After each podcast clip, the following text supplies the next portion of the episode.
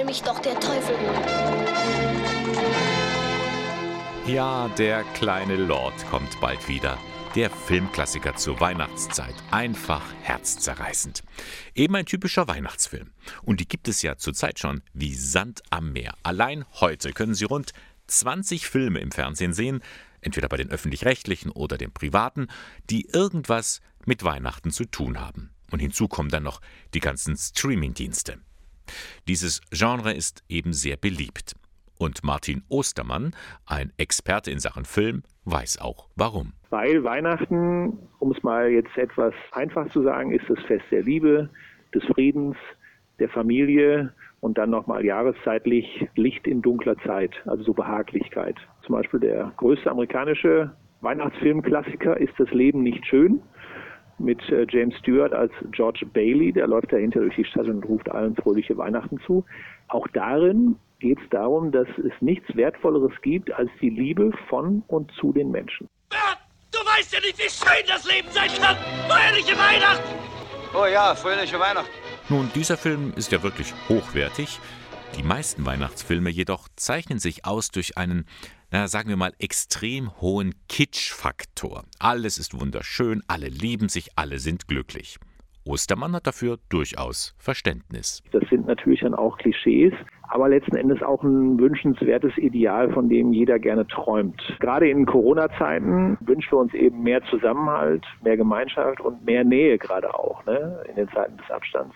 Insofern äh, ist es nicht unbedingt so schlimm, wenn ein Film in diese Richtung auch kitschigerweise tröstend wirkt. Das finde ich jetzt erstmal nicht schlecht.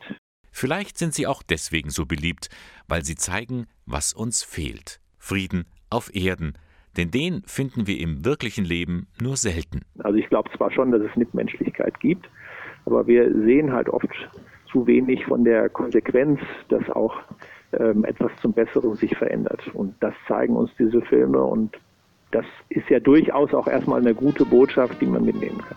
Wenn du der Earl von Dorincourt bist, wirst du mutig und großherzig sein, nur um das Wohl der anderen besorgt. Jeder Mensch sollte mit seinem Leben die Welt ein ganz klein wenig besser machen. Die Botschaft von Weihnachten im Film. Könnte man da nicht auch gleich sagen, Weihnachtsfilme anschauen, das ist so etwas wie eine moderne Form eines Gottesdienstes? Soweit geht Ostermann dann nicht. Ich würde erstmal sagen, Religion lebt ja vom Danken, Bitten, Klagen, Loben. Äh, Filme selber loben, danken und bitten nicht selbst. Ähm, aber sie können davon eben erzählen und auch sehr eindringlich erzählen. Also ich würde nicht sagen, dass der Film selbst eine religiöse Handlung ist, aber Zuschauer können in ihrer religiösen Grundhaltung und zur Reflexion angeregt werden. Sagt der Theologe und Medienfachmann Martin Ostermann. Immer wieder hält er ja auch Filmseminare an der Katholischen Universität in Eichstätt.